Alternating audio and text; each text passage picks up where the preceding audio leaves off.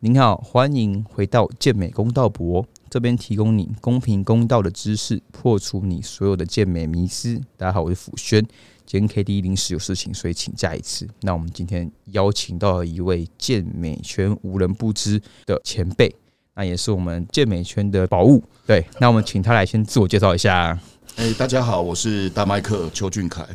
大麦克老师应该是目前我们国内大家都知道的，尤其他现在有非常有名的一个研习营叫 HIT。那我们今天邀请前辈来，就是希望他跟我们分享一下，说现代健美跟呃关于他目前为什么会开设这个 HIT 的训练营，以及说他看到了一些训练上的思维，跟大家分享一下。那我们先请老师你来介绍一下你的经历，好不好？哦，我目前的话，我是极进化体能中心的共同共共同创办人。那我本身除了在对外教 HIT 之外，我本身也是私人教练。然后偶尔比比赛当选手，哎，老师，你还有在比赛吗？现在不是？嗯，我上一次比赛应该是二零一八的那个高雄的职业卡资格赛了。那目前的话，如果没有意外的话，应该今年年底的十一月的职业卡职业卡的资格赛，我也会试着去让自己准备一下，然后上台这样。哦，所以你九月的区域赛可能就要先上了，是吗？对对对对对对。哦，了解了解。我想问下老师，那你的比赛经历是你最早开，你开始比赛是什么时候啊？你练了几年呢？我从二十岁开始练，今年二十二岁，呃，四十二岁。我二十二岁，我应该二十二年了。对，然后比赛的话，第一场比赛应该是二零零五年吧？二零零五年的哇，是不是有些听众应该都还没出生？二零零五年的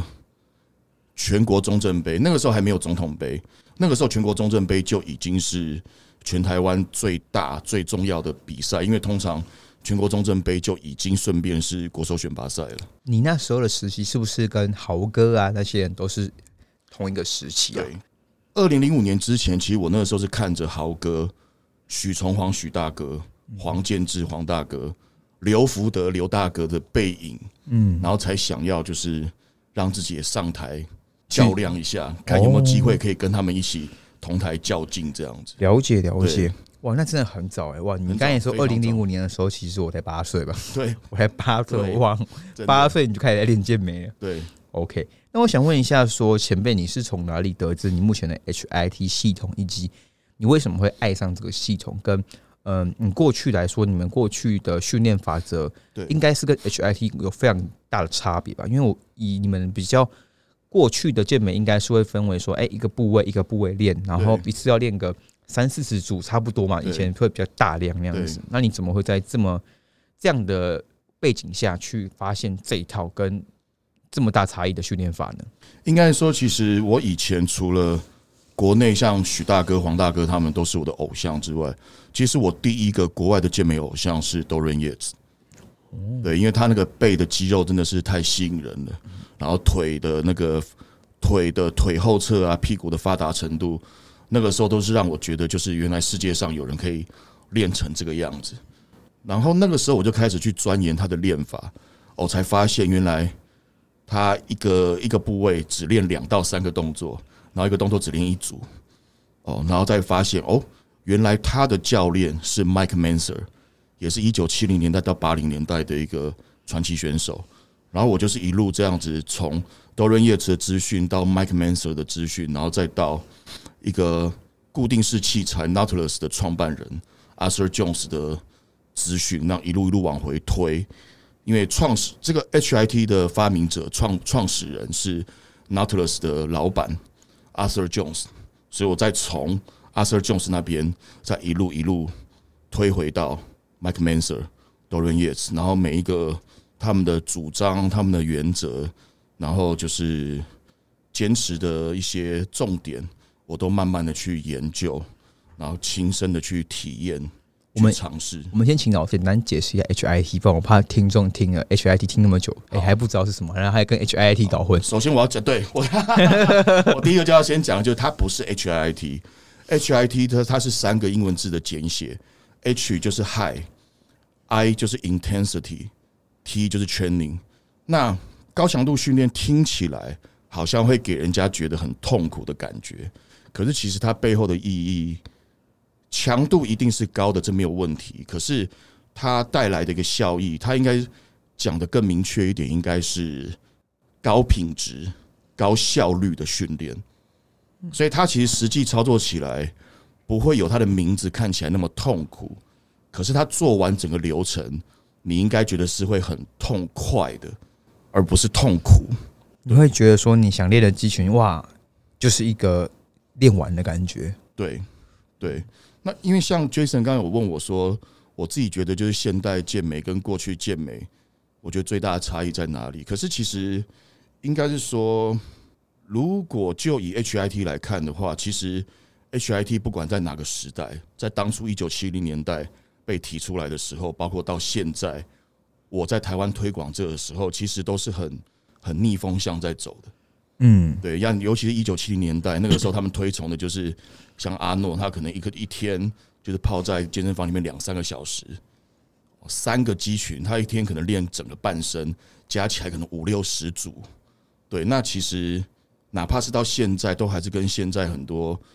主流的风向是很逆风向的。嗯，那只是说我自己是觉得，呃，HIT 其实我我我我自己看到的，应该是说。我顺便先澄清一件事情，就是包括我在体验营，我也会先澄清，就是呃，因为我讲的东西会跟大家看到的，可能像豪哥的训练啊、热狗王的训练啊，很多选手网红的训练，其实完全背道而驰。哦，但我要先强调，你搞得出结果的，都是可行的方法。嗯，但是，但是如果说你今天有没有想过一个问题？今天你花一半的时间，甚至更少的时间。或一半的训练量，甚至更少的训练量，但你可以做到同样的结果。我为什么要练那么久？嗯，了解。或甚至是你把时间精简之后，你身体合成可以休息的一个时间变多了，有没有可能就因为这样子带来更好的一个发展或结果？嗯，这个是我推广 HIT，跟我觉得就是说，不管 HIT 在哪个年代。所遭遇到的一个质疑，我觉得是很重要的一个反向的观点。了解了解，对。那我想问一下哈，像呃前面我们来讨论一下，说对你来说，肌肥大它要造成肌肉，我们都是练肌肥大嘛？那你觉得造成肌肥大的关键是什么？因为我记得我听过你的这个论点也是比较不一样。对你来说，肌肥大的关键是在于呃哪些？最重要，大家讲到的一个。呃，肌肥大三要素就是机械张力、代谢压力跟肌肉损伤嘛。我不会说其他两样不需要，但是最重要的还是机械张力。嗯，还是机械张力。对，那代谢压力跟机械损伤有就好了，不用刻意的去追求，因为其实很多人。应该这样讲，很多人他在训练上，我看到这个盲点就是，他会刻意的去追求肌肉的充血感，出发点是对的，可是过程跟方法需要考量，就是因为大部分有上过我的课、PT 或体验营的学生都会知道，我很强调动作品质。那先回到刚前一个话题，就是很多人在追求充血的。的这个感觉的时候，它的过程是有有有有待修正的，因为多多半，当你在刻意追求充血的这个过程的时候，很多人想到的做法是什么？相对轻的重量，相对高的次数，组间休息拉很短，甚至他可能用了很多的 super set 或者是 drop set 来刻意制造一个充血肌肉肿胀的感觉。他们可能嗯，可是在这无无这个过程之中，很有可能就累积了很多无谓的疲劳，跟没有用的乐色，跟没有用的乐色训练量跟次数。可能很多时候是他们的动作可能本身就错误，然后他们再去用更多奇怪的动作去累积他们的训练量。可是他们会认为说，哎，这样的训练量是高的，可是像实际的有效训练量可能只要只砍半再砍半，对，这样子。那当然，有些人听到这边可能会问说：“啊，我不追求充血，要追求什么？”应该说，充血的感觉不是追求来的，不是刻意追求来的，它是在一个你的动作品质、强度跟动作节奏三者达到个平衡点，衍生出来的，很自然就衍生出来的东西，自然到什么程度？哪怕你只做了一组六到八下或四到六下，你就会充血了。不需要刻意太制造太多的用超用太多的超级组跟 drop set 去刺激它，这也是我看到的一个现在我觉得想去扭扭扭转的一个现象，就是太多人都滥用 super set 跟 drop set。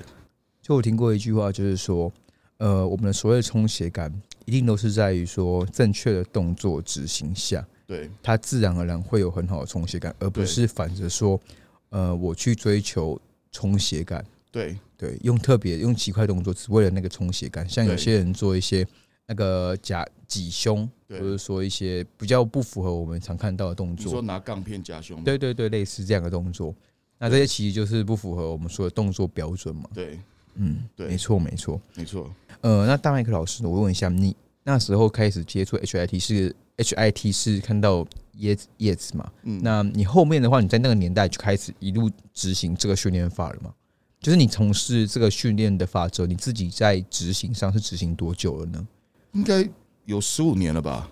哦因为说 说实话，我是个很懒的人，嗯我是很标准的射手座，嗯我能够用最少的时间做到最大的效益，我绝对不会去愿意去多花一分钟。所以我一直就在想，应该说，就是我一直在想，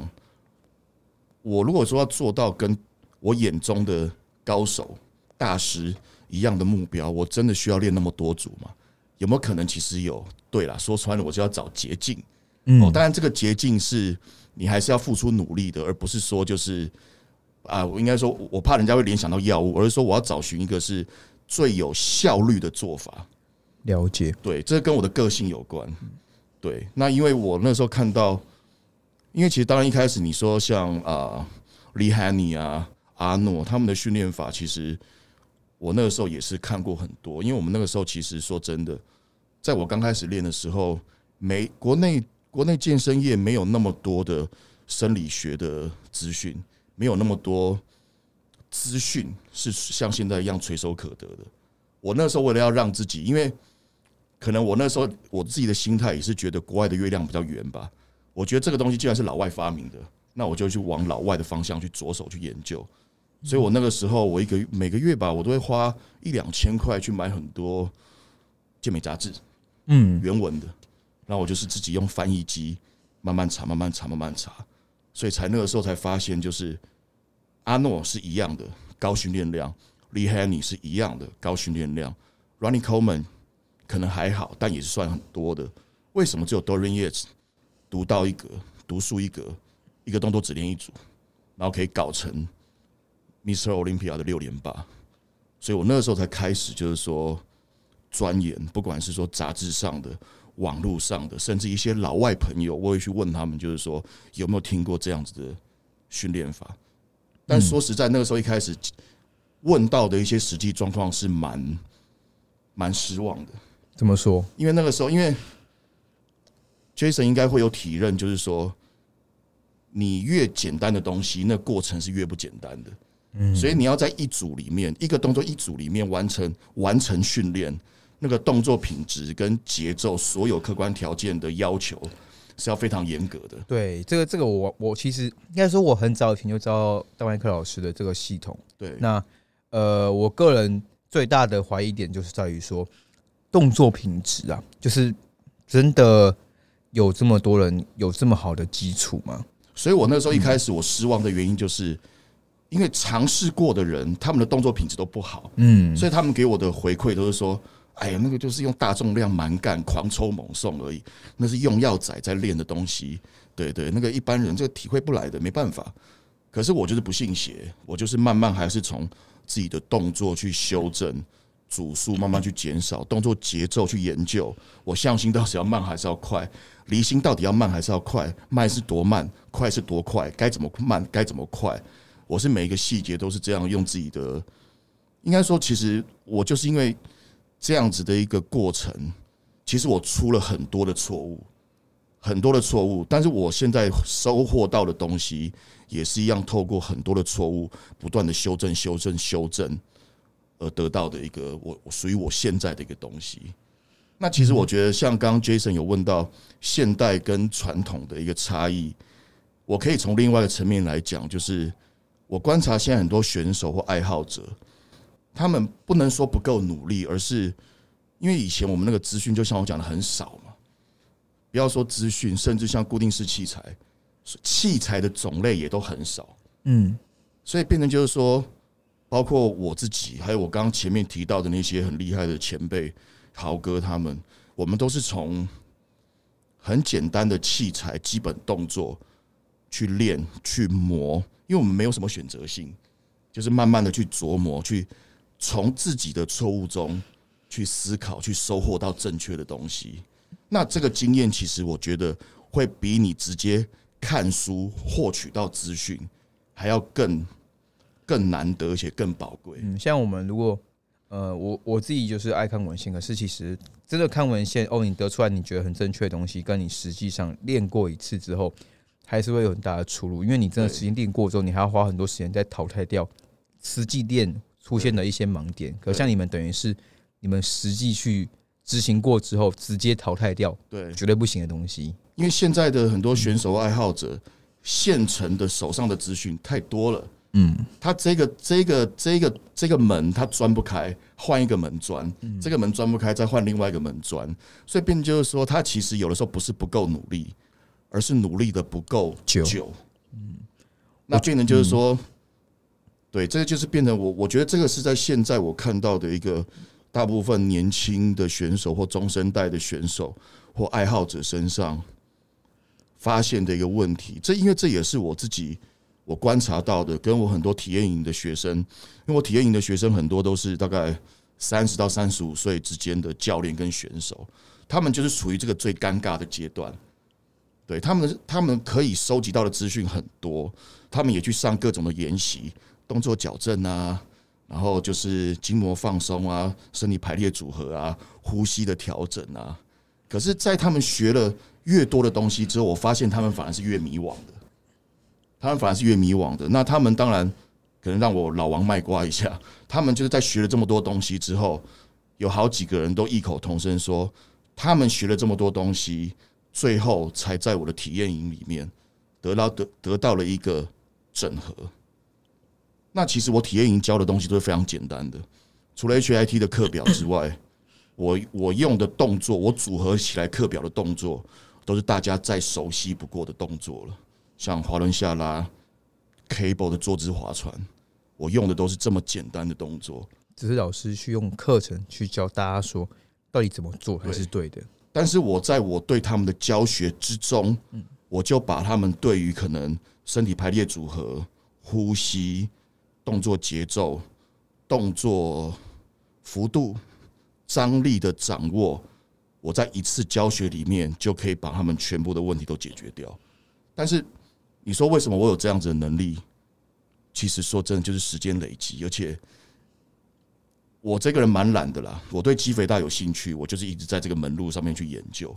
我不太可能，我不太会说，就是哎，我今天学这个，我后天学这个。我的个性其实也有可能是因为我的个性造就了我现在能够开这样子的课，给大家这样子的帮助。所以我觉得，其实现在的健美，像你刚刚问我，现代跟过去，我觉得最大的差异。我觉得有好有坏。过去我们资讯贫乏，但是我们反而因为能选择的路不多，我们只能就是在决定一条路之后，用力的去往前走，一定会失败，一定会挫折。可是反而就是在失败跟挫折里面找到那个成功的路。对，那那个那个经验跟收获跟衍生出来的东西，是现在太多资讯的环境下没办法被取代的。了解，我觉得像呃老师说的，真的是，我觉得是像你刚才说的找捷径，就是你说哎找一个最快捷径。可是我觉得现代的很多朋友，他们可能是因为资讯太多了，对，大家会觉得哎一两个月这个没效，那就换，他可能有问题。那大家找捷径就真的是我觉得偏向是你执行也不够久，对，那你这个捷径找太过频繁，结果最后是一场空，你就会觉得说。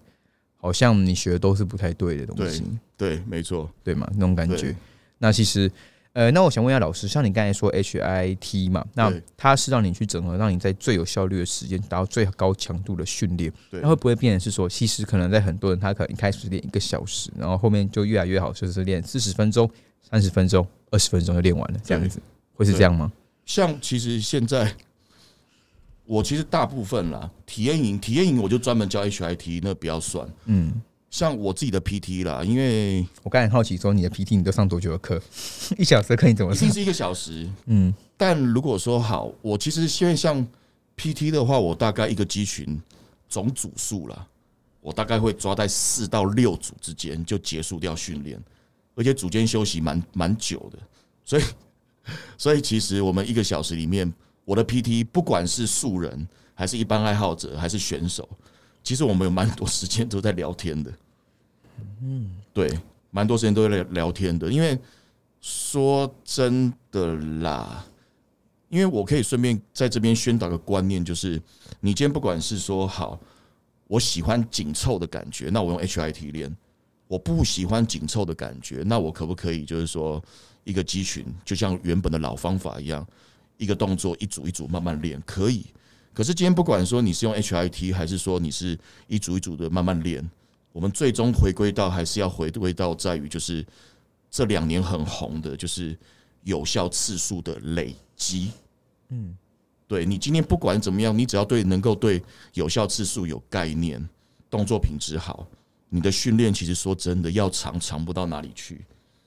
你的训练要长长不到哪里去，因为，你真的动作品质到了，然后你如果如果说你的稳定性又还 OK，你直接上个七十五趴到八十趴的强度，也不用太重，七十五趴到八十趴，大概十下八下到十下的强度，两组你应该就要差不多了，应该就是会没有力气再做第三组，应该是说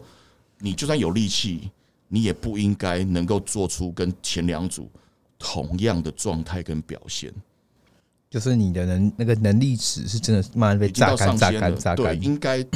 就像我刚刚前面讲，你动作品质、强度、动作节奏都到了一个平衡点之后，你应该两组就可以结束一个动作的训练，不管是上半身还是下半身，而且是会非常的有充血感的。嗯，理论上应该是这个样子。我我看完你的那个那个，只要有上过你的课，其实我有一些学生也上过你的课，对对，大家的评价都是，哎、大家都跟我说，哎、我现在开始我就照大麦克老师那个课表去走，可以吗？我说可以啊，可以啊，可以啊，因为其实大部分人的反应都是觉得，尤其是沃俊的教练很喜欢跑你的课表，因为省很多时间，沃军的教练对他们把时间留着去做那个做业绩的，对他们觉得哎、很有效率，然后我对觉得嗯，我听起来也都觉得回馈是很棒的，对。对，然后可是呃，那我想问一下说像 HIT 这个系统来说，那它到后面它最快可以多快就练完一个集群呢、你自己过去的像我，自己哦、我就拿我昨天练胸好了。嗯，我昨天练胸，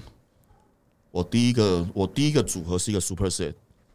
我先飞鸟，然后再上胸的外挂式的杠片的卧推。我总共做了几下？我飞鸟做了十一下，然后上胸外挂式上胸我做了六下，然后最后再加一个 deep 十下就结束了。嗯我记得时间应该不到十分钟吧。练完了哦，我有充裕的，而且我还有充裕的时间去调整我的呼吸。哇，对，厉害厉害所，以我刚刚这样子这样，十一加六十七，十七加十二十七，我总次数只有二十七下。我没有刻意去算有效次数，总次数就是二十七下。我现在胸又胀又紧，对我昨天侧睡的时候半夜还差一点抽筋。哇，对我自己训练是已经可以精简到这个程度了。所以其实像老师的学员都是会慢慢的去希望大家应该说最有效率的，我觉得听你老师讲应该是说，我嗯觉得大家都应该是都能够接受我的反面的一个问问法吧。就如果说你达成预期中的同样的结果，但你只要花一半的时间甚至更少的时间，谁不要一半的？训练量，甚至更少的训练量，何乐而不为？对对对，这我很认同。其实像呃，应该说老师刚才提到说，如果我就算用用传统的练法，我应该很有效率的训练是一小时或一一小时多一些就可以练完。像我们的来宾那些练得很不错的选手，KD 啊，或者是弘毅这些人，对，其实听到的答案都是跟老师类似，就是哎、诶就算我是用 old school 呃比较传统的那种练法一，组一组的做法，对我也都是在大概这个时间内就练完，就是很累了，就不会再去做额外的训练。对。其实最理想，就算你是一组一组练啊，我的建议至少就是希望也是在三十到四十分钟就要搞定了。哦，对，三十到四十分钟就要搞定，其他时间就是聊天、吃东西、休息了。了解。对，好，那这个有到时候有兴趣的，真的是我我很推荐去上大麦克老师的课，谢谢。因为他的课真的是现在也不好抢啊，现在真的是不好抢。到十月之前都是额满的，好，那我们只能用这个节目先听一下，你们到时候十月过后就赶快报名。可以可以先想一下这样子。那我想问一下，呃，大麦克老师的训练的意外分享，这个就是很多人都很有兴趣了。对，因为其实。呃，我第一次看到老师的时候，其实我是看到我我是看到你没有穿下，你你你有你 有穿你你有穿裤子，讲你有穿裤子的时候，所以我想说哇好大只，可那时候就看到你脱裤子的时候，我哎、我想说是有受伤过吗？那时候就觉得说，哎、老师的那个腿脚有点不堪这样子。呃，也是不堪，就是稍微稍微就感觉受伤过。那我想问一下老师，就是为什么什么样的的情况下会发生这个情况？那个时候其实就是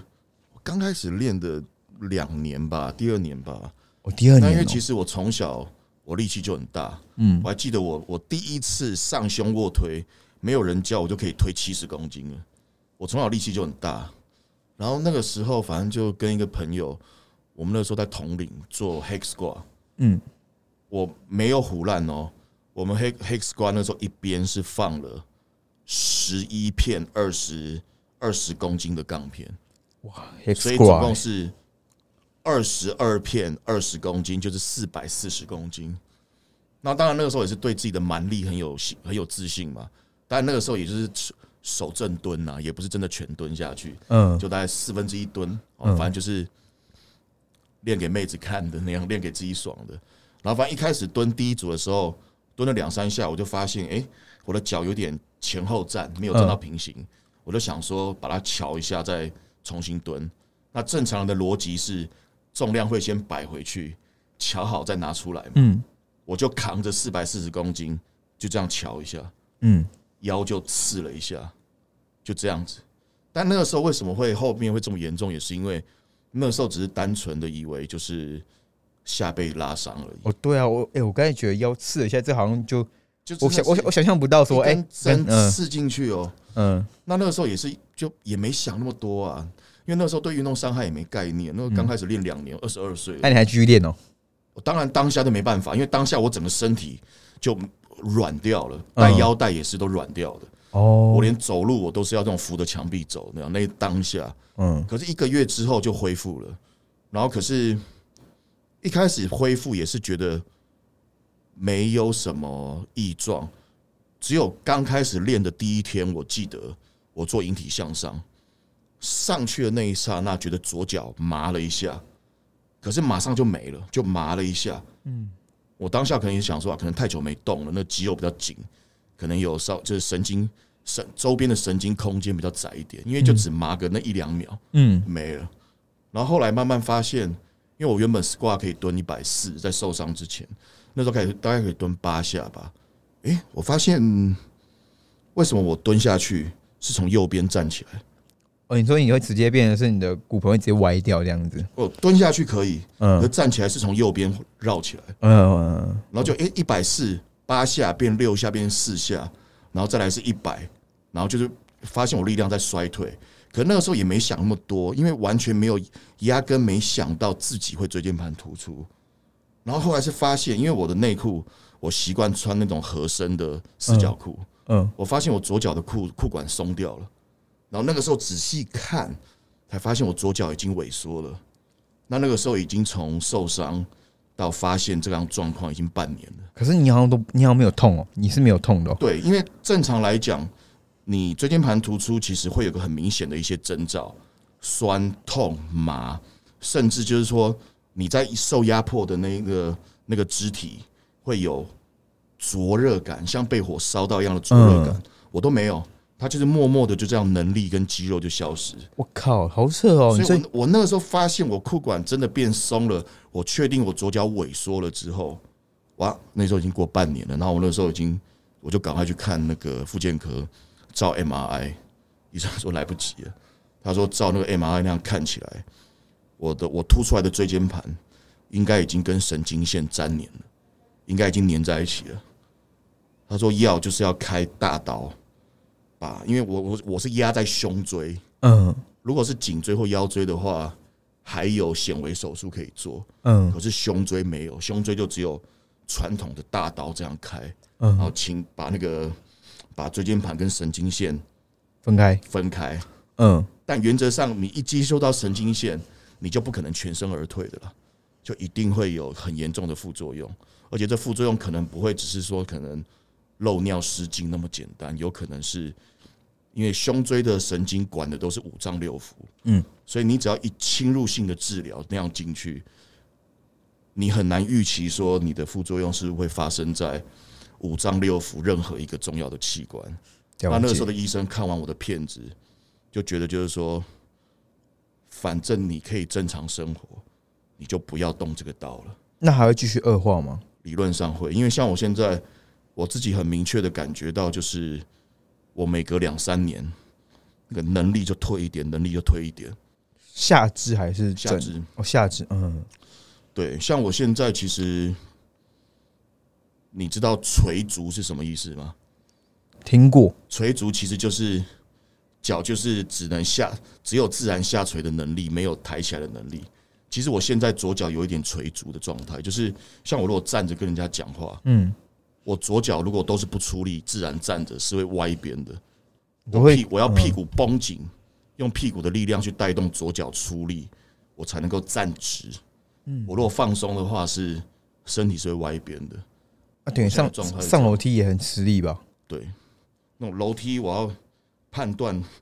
阶梯的高度，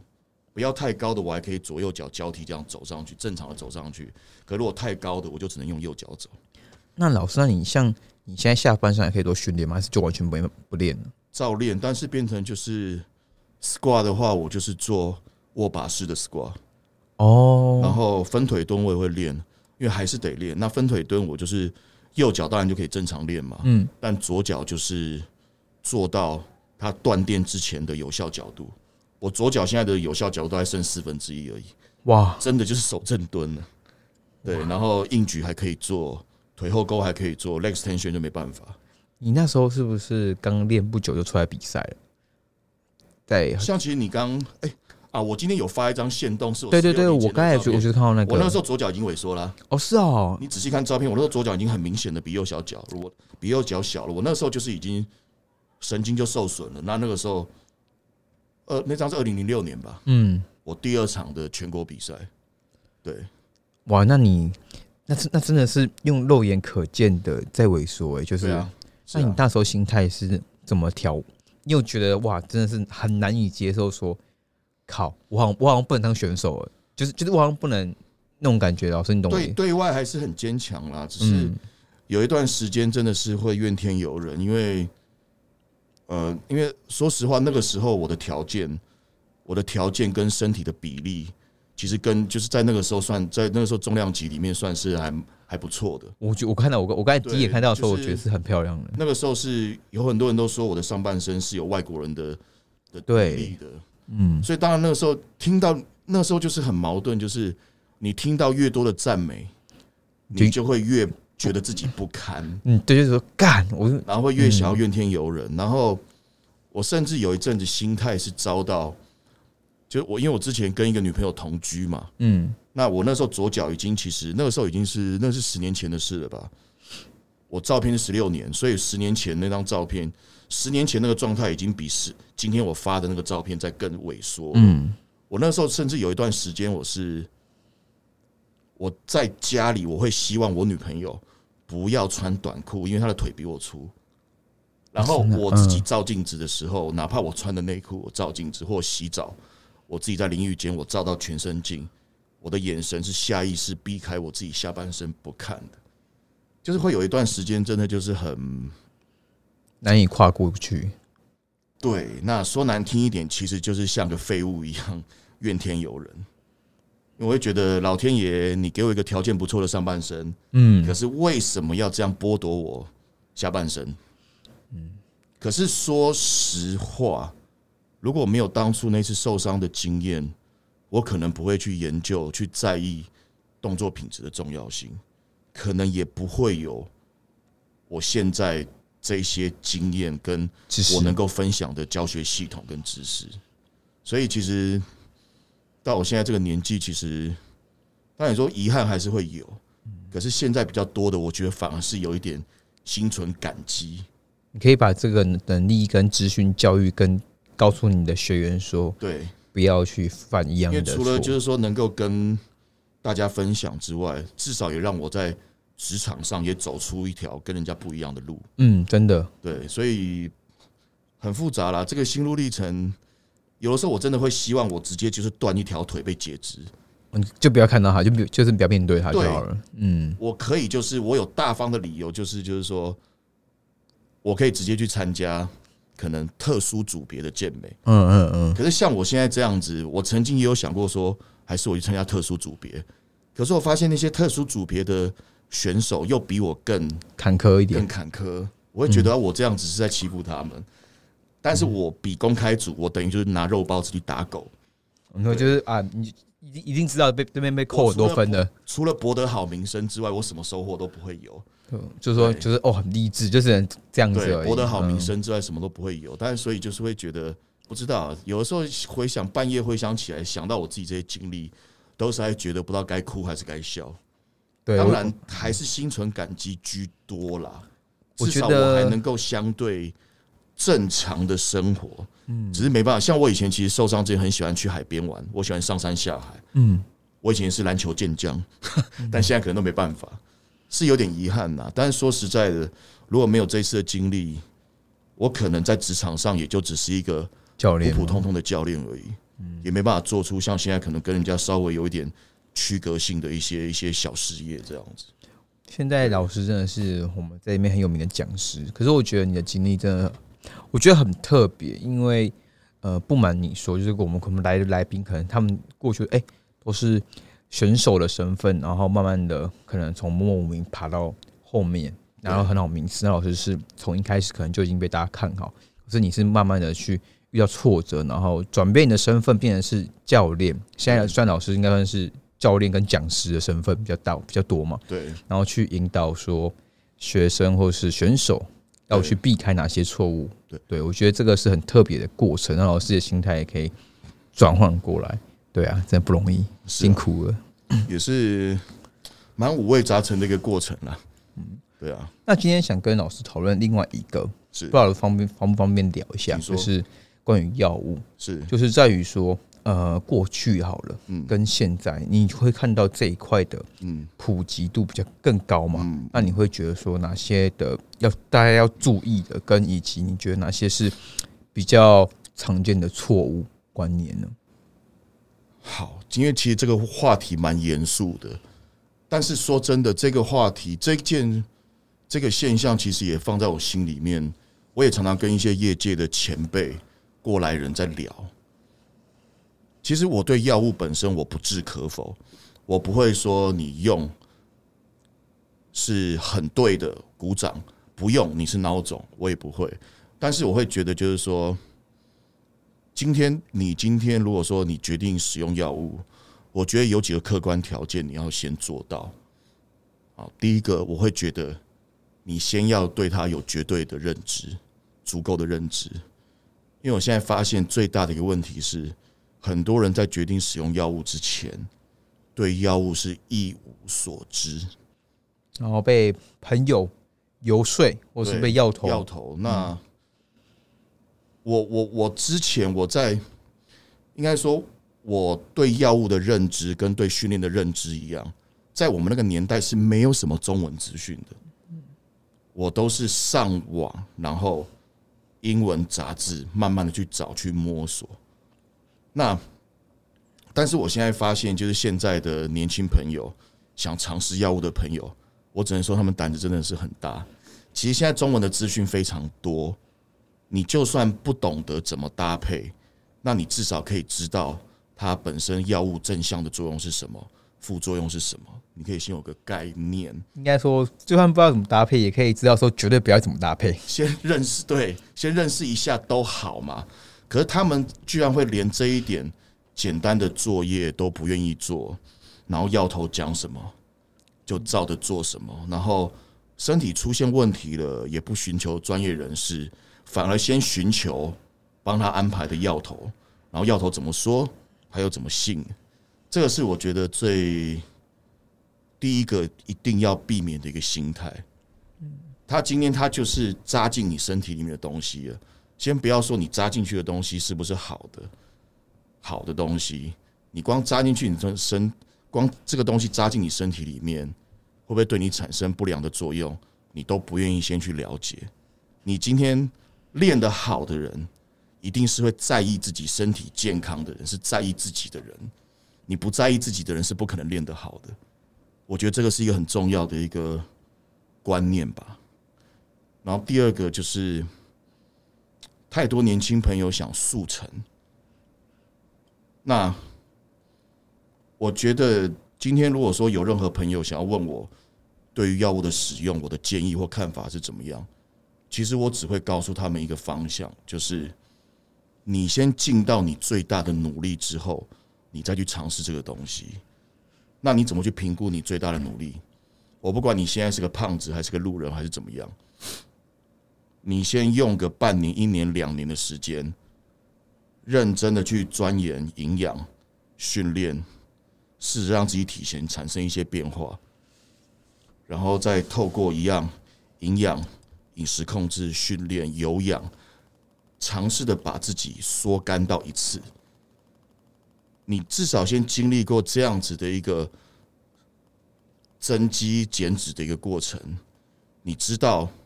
你对你的身体有了更多的了解，你对于营养，你对于热量盈余、热量赤字，对于自己身体的掌握、训练量、身体劳动量的掌握，你有了基本概念之后，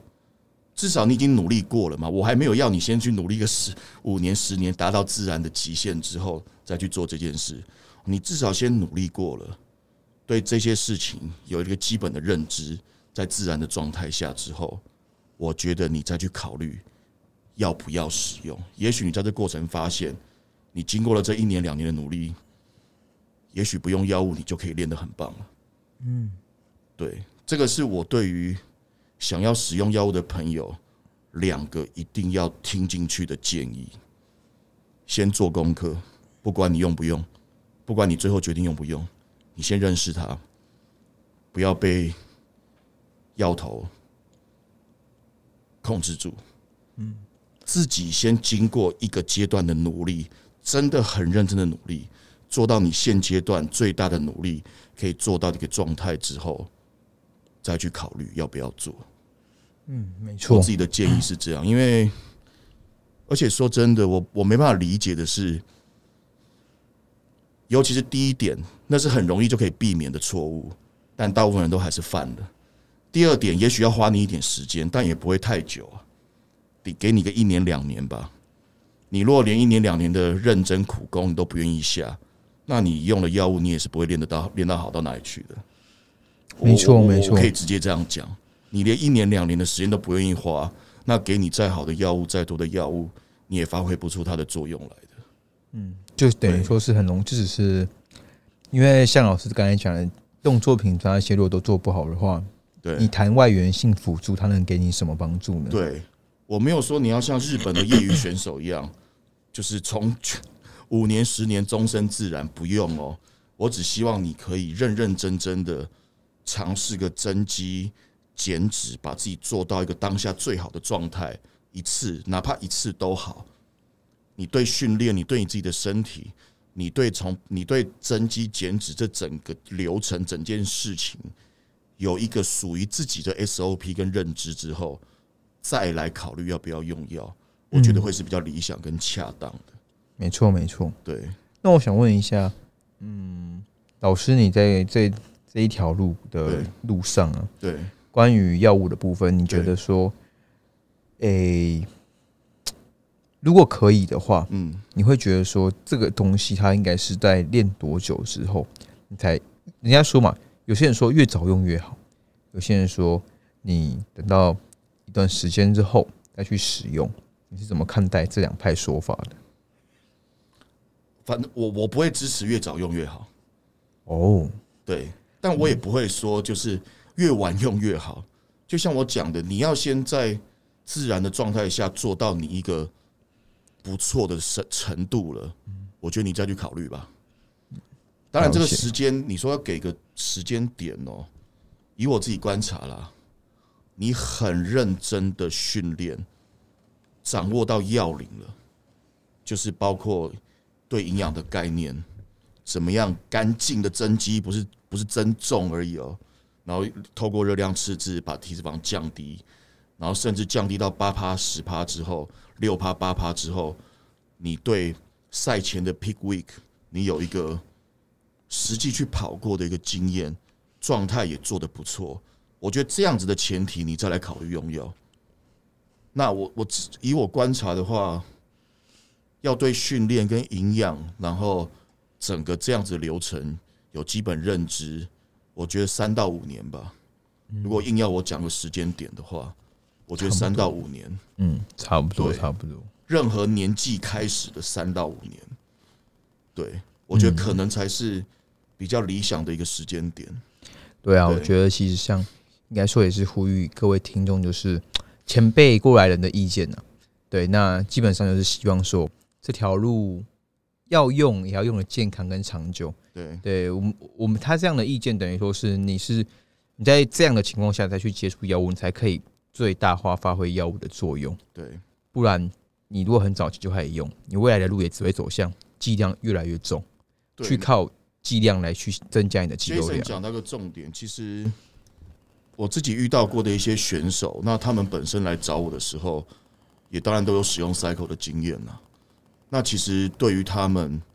都对于我跟他们都对，都像是我对他们训练量的调整一样。其实我反而是让他们越用越少的，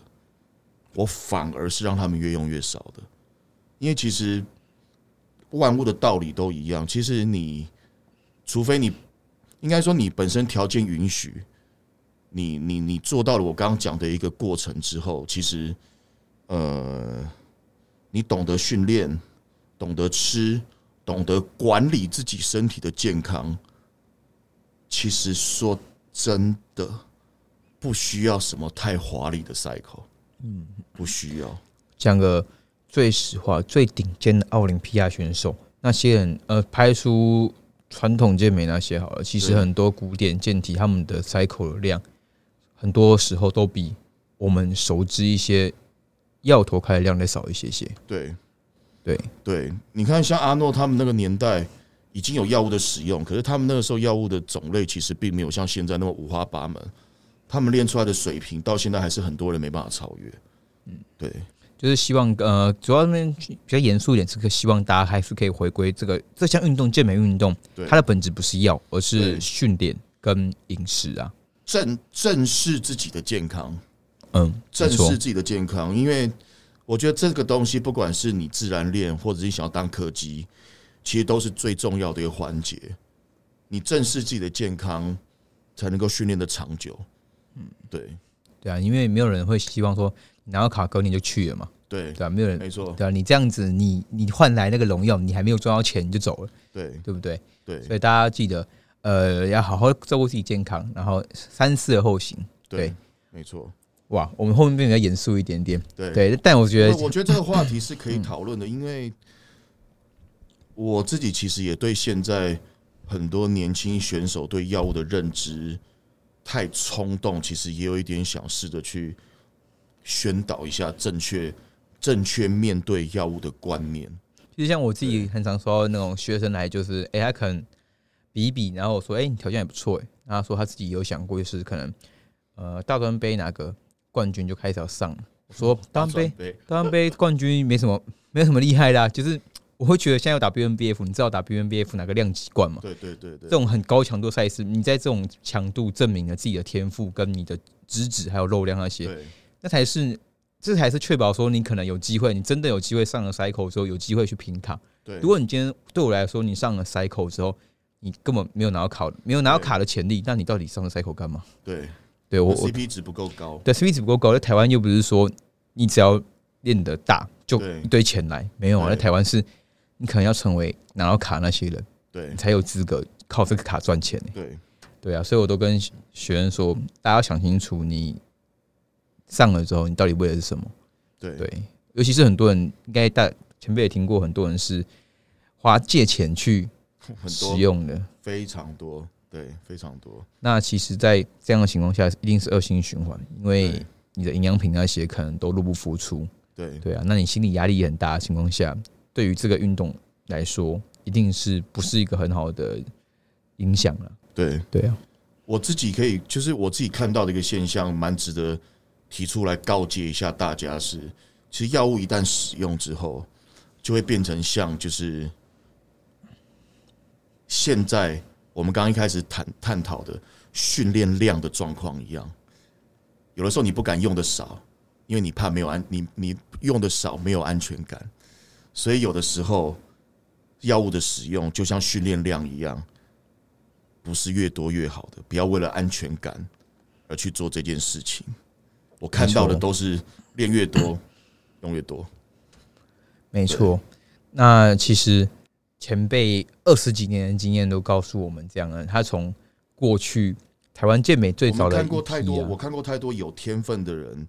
陨落，真的是陨落。我自己看了都觉得蛮可惜的。我觉得现在我都会去跟很多人说，其实你有天赋又怎么样？其实有天赋的真的超多，就连中国大陆也是一 一批一票一狗一狗的大票。对我们现在是希望是有天赋的人，你怎么样让你天赋发挥到最好，而不是用你的天赋去给你更多的 cycle，对，去希望说看哪个中。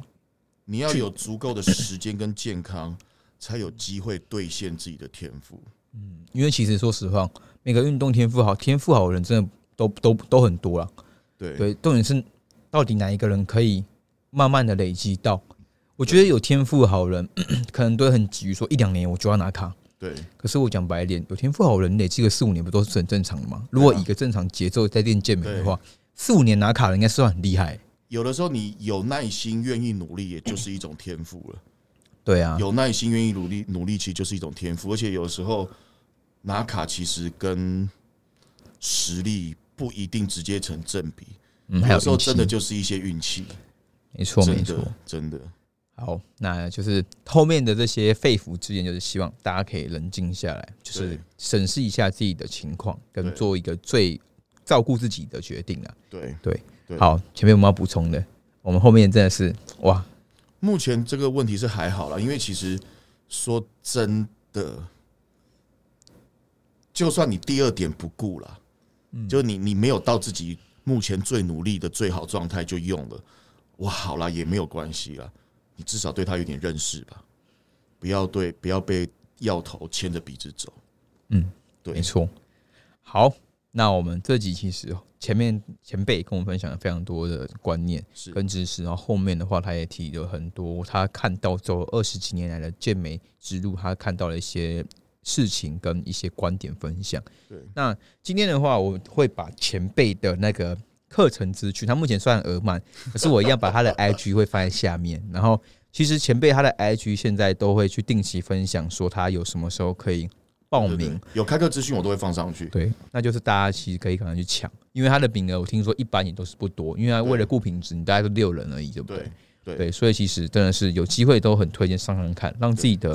训练在优化，那品质在优化的时候，又可以用更短的时间达到一样的效果，是何乐而不为呢？对，好，那我们这集就到这边结束哦。那有问题的话，一样底下留言；喜欢的话，一样五星评价，然后帮我们分享出去。好，大家我们下次再见，拜拜。拜拜。